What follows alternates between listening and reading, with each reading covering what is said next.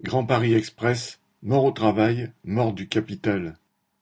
Après cinq morts, vingt blessés graves et des dizaines de blessés légers, la Société du Grand Paris, SEGP, s'est sentie obligée d'organiser mercredi 10 mai une journée de formation sur la sécurité au travail.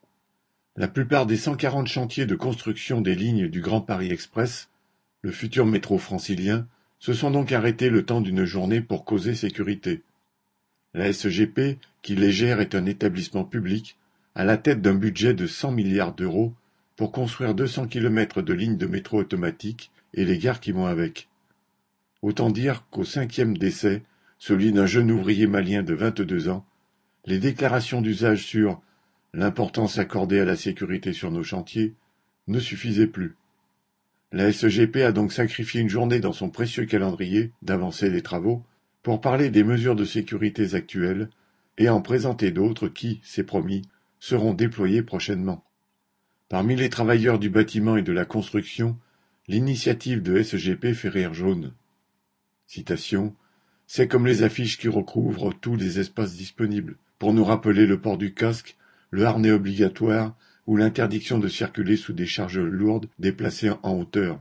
Tout ça serait très utile si c'était respecté. Fin citation expliquait un jeune apprenti sur l'un de ses chantiers. La SGP présente le fait d'avoir recours aux plus grandes entreprises du secteur, Eiffage, Bouygues, Vinci, comme une garantie de sérieux en matière de sécurité. Mais celles-ci mettent en œuvre sur ce chantier du siècle, comme partout, les méthodes d'exploitation qui assurent les profits, à commencer par le recours à la sous-traitance en cascade. Sur ces chantiers tentaculaires, des centaines voire des milliers de sous-traitants interviennent, avec parfois sept ou huit échelons entre le donneur d'ordre, Eiffage ou Bouygues, et l'entreprise qui emploie les travailleurs présents sur le chantier. Ce sont autant de niveaux qui permettent de diluer les responsabilités en cas d'accident.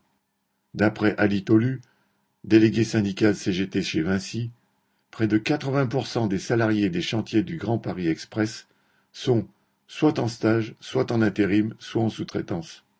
Des équipes qui ne se connaissent pas, dont les travailleurs ne parlent parfois pas la même langue, travaillent côte à côte, sans savoir ce que les autres font, et pour beaucoup, sans comprendre ou sans pouvoir appliquer les consignes de sécurité affichées partout. Le même délégué dénonce les cadences qui traduisent la pression pour boucler le supermétro avant les Jeux olympiques de 2024 et accroissent les risques d'accident.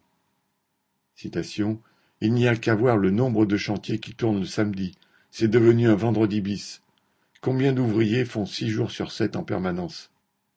Tous les travailleurs du bâtiment connaissent cette réalité de l'exploitation, quel que soit leur statut, la taille du chantier où ils interviennent, leur langue ou leur couleur de peau. Au-delà des journées de formation à Libye ou des quarts d'heure sécurité en début d'équipe, bien souvent dans une langue que tous ne comprennent pas, c'est leur pression collective qui pourra imposer de vraies mesures pour ne pas risquer leur vie à la gagner. Nadia Cantal